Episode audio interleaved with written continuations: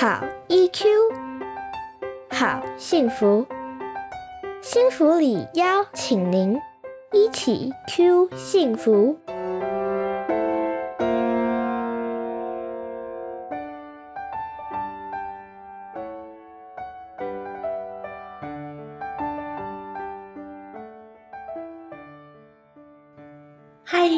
大家回到一起 Q 幸福频道，我是节目主持人骆玉芬，临床心理师。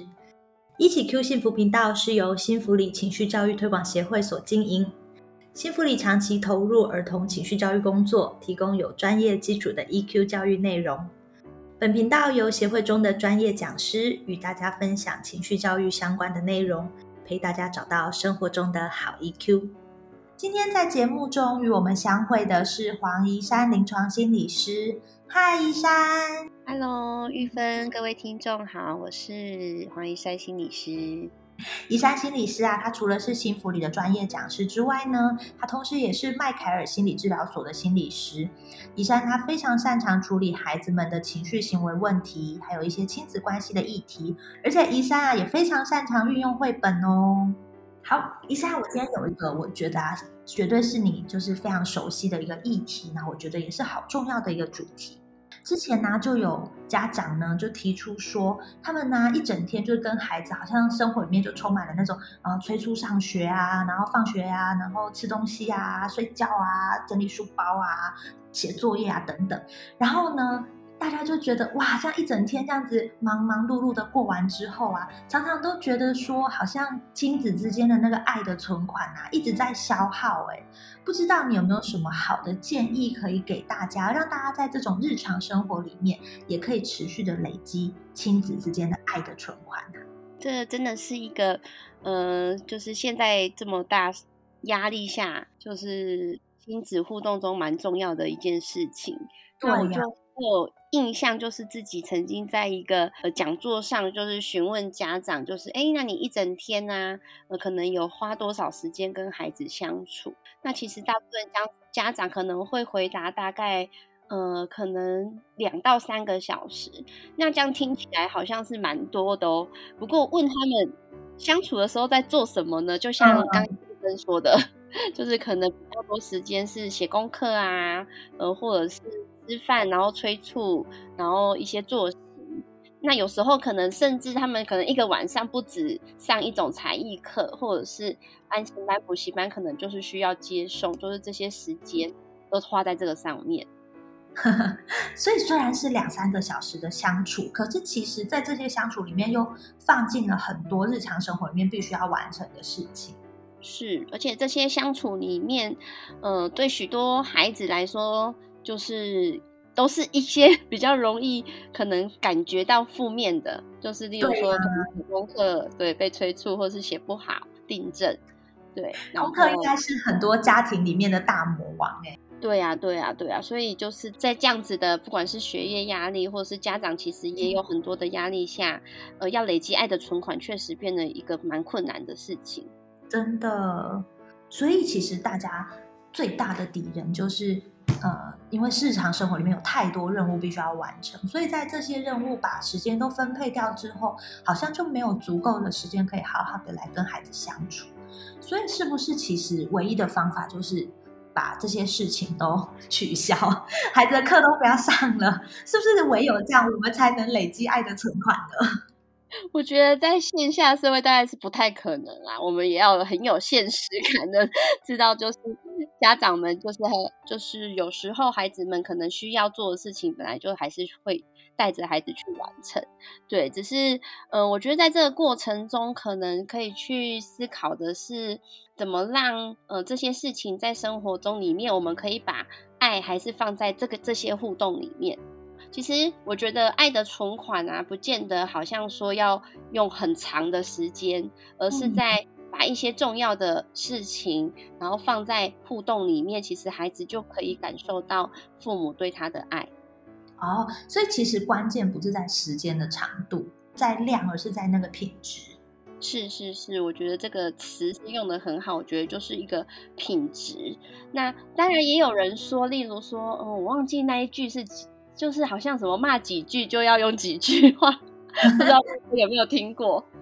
三句骂小孩的话要换七句话来才可以平衡之类的。真的呀，原来有算出这个比例就对了。是不是好像有类似这种比例？对。可是我觉得，如果是品质的话，其实是没有办法去用量来比较的。哎，在这边我想要插嘴跟大家说一件事情，就是我要帮宜山介绍，就是宜山家里面的小孩今年也是刚上小学，对不对？对。所以宜山其实就会非常了解大家大家家庭里面会遇到的这些困境，就包含说在陪孩子的过程里面，就是在。真正的亲子互动里面的那些难处，以及现在孩子要上学了，那我们的生活真的就像我们刚刚叙述的这样，会有作业啊或者其他课程加入，所以你就会对这件事非常有感，对不对？要在这些紧凑的行程，而且一三自己也是忙碌的职业妈妈，所以要在这里面去塞进所谓有品质的亲子相处，这到底要怎么做啊？嗯。嗯，我觉得呢，我们如果是以我自己的例子，可能可以跟大家做一些分享。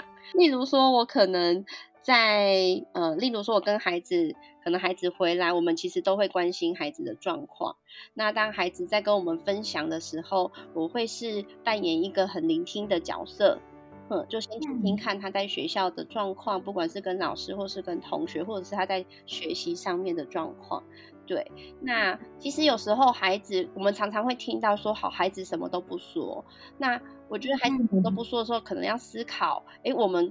听他说的时候的态度。我的孩子是非常愿意说的，对。那我觉得有一个很重要的点是，我在听的时候，我是很专心听。那我听完以后，我不会给他太多的评价式的回应。评价式的回应就比较像是去跟他判断这件事情对不对啊，或者是去跟他。马上要去跟他讲道理，或者是给他建议，我，比较是先去听。那他讲完的时候，我的第一句话一定是先告诉他说：“哎，谢谢你跟我讲这些，我很开心听你跟我说。”嗯，我觉得这个是蛮重要的一个点。哇，这真的很重要，而且光听到一山这么说的时候，我自己都觉得好温暖哦。就是真的会让人很很乐意，就是再继续讲更多的事情。因为，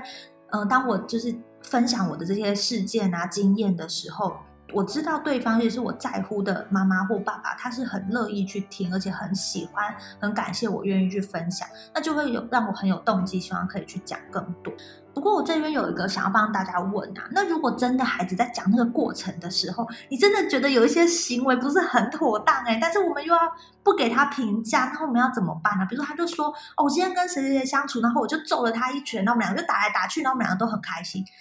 然后可能有些家长就会觉得，嗯，我不，我觉得打来打去好像不是一个跟朋友相处的好方法，那要怎么办啊？在什么时间点？嗯，其实这个也是很常常会遇到，我自己也很常常遇到。例如说，我刚刚就是可能之前也可能玉跟玉芬有分享过，就是我们班我的孩子他在学校他们会有。就是会有同学是风纪鼓掌，会帮他们记叉叉之类。就是如果说如果说呃哪里做不对，对，那他也会跟我分享他记叉叉。那通常我们听到小孩哦被记叉叉，可能就觉得哈什么什么之类的，对。那那其实就会跟我分享，可能在哪一些事情上面被记叉叉。那我的第一个反应也是跟他讲说，哇，那你都知道你自己为什么被记叉叉？我觉得这样子很好。那我觉得。如果你不想被记叉叉，你可能我们可以怎么做，或者是你可以怎么做，你觉得就不会被记叉叉了。那我觉得这样的方式其实也同样的，我们给予他呃他需要的听，然后也给予他我们觉得想告诉他重要的事。那其实孩子啊，真的，其实我觉得小孩就是一种，他们其实是很有解决问题的能力的。对我们有时候是大人很快的想要给他很多，那有时候先听他。怎么去思考这件事情，然后他自己去想出来的时候，那个他反而更能做得到。哦，我们给他的时候，他就觉得我们在骂他。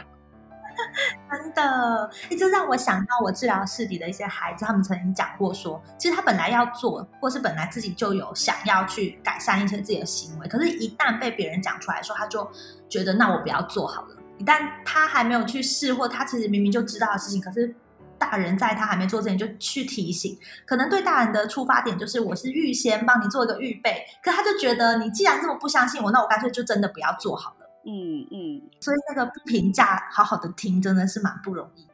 嗯，那这样这样子的爱的存款是在生活中，甚至在呃送孩子上学的途中，或者是吃饭，或者是睡前，都是很有机会去做这样子的存款的。嗯那像这些时刻啊，就是除了听他们讲之外，有些孩子也许他们的个性不是那么善于分享，或者是说过去这个亲子之间没有这样的习惯的话，那还有没有什么是我们作为爸爸妈妈可以主动做的事情呢？嗯，我觉得，呃，如果孩子比较不善于分享啊，嗯有时候我们也可以当那个分享者。那另外一个是，呃，我觉得孩子有时候比较退缩的孩子，有时候我们有时候可能会形容他可能稍微比较没有自信，或者是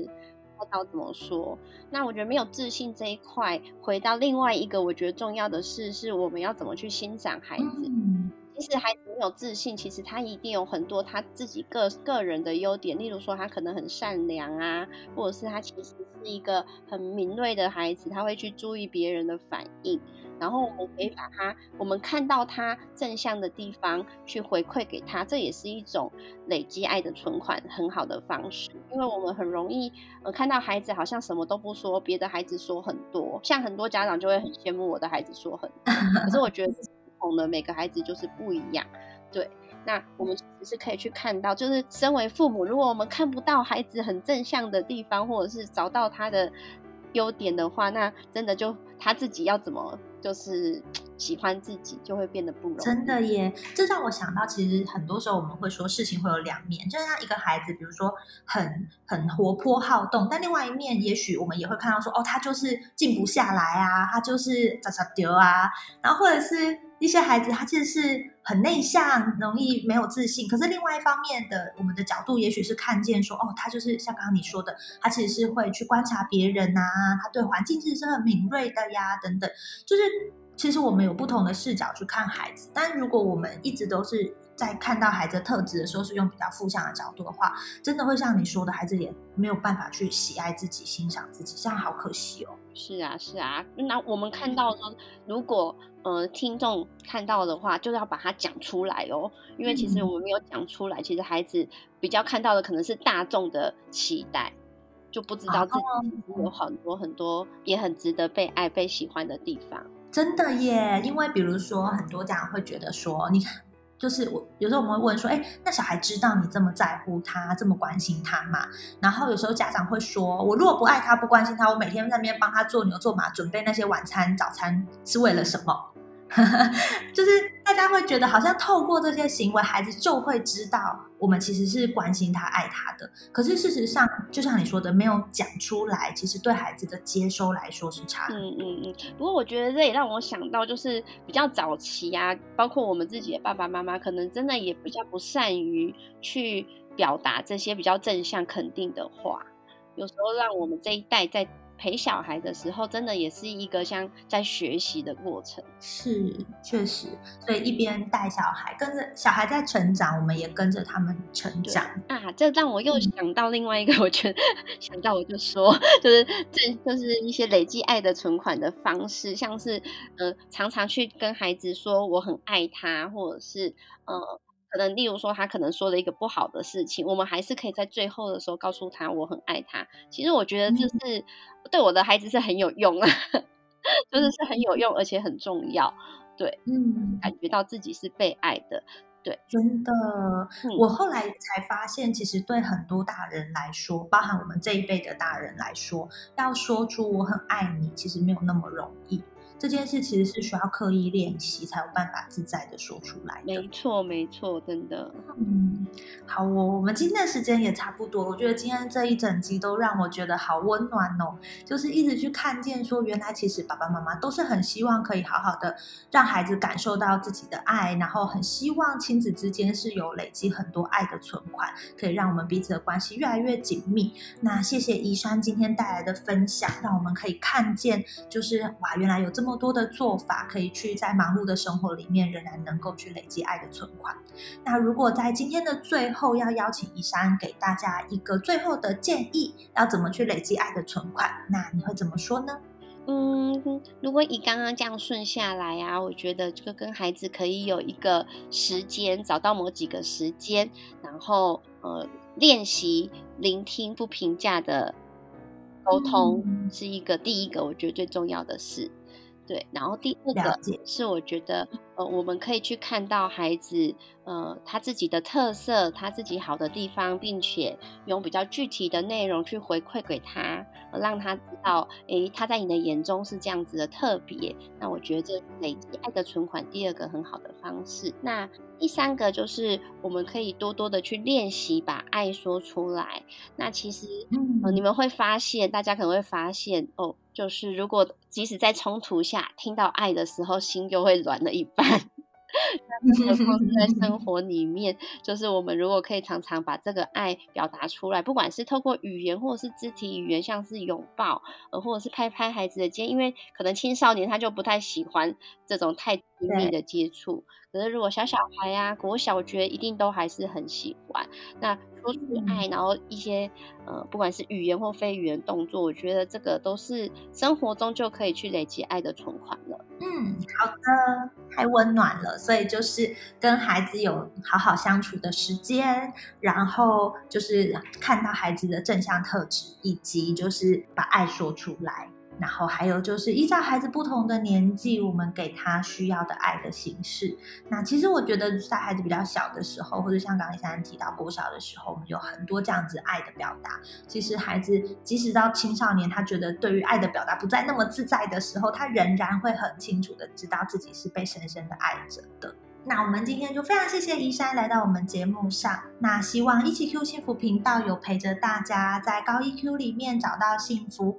如果你喜欢今天的节目，欢迎到 Facebook 粉丝专业上面跟我们互动。那也欢迎在你们收听的平台上面帮我们按赞给我们评价。那如果有其他想要许愿的主题，也都可以留言给我们哦。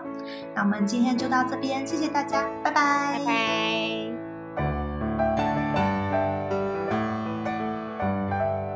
起 Q 幸福，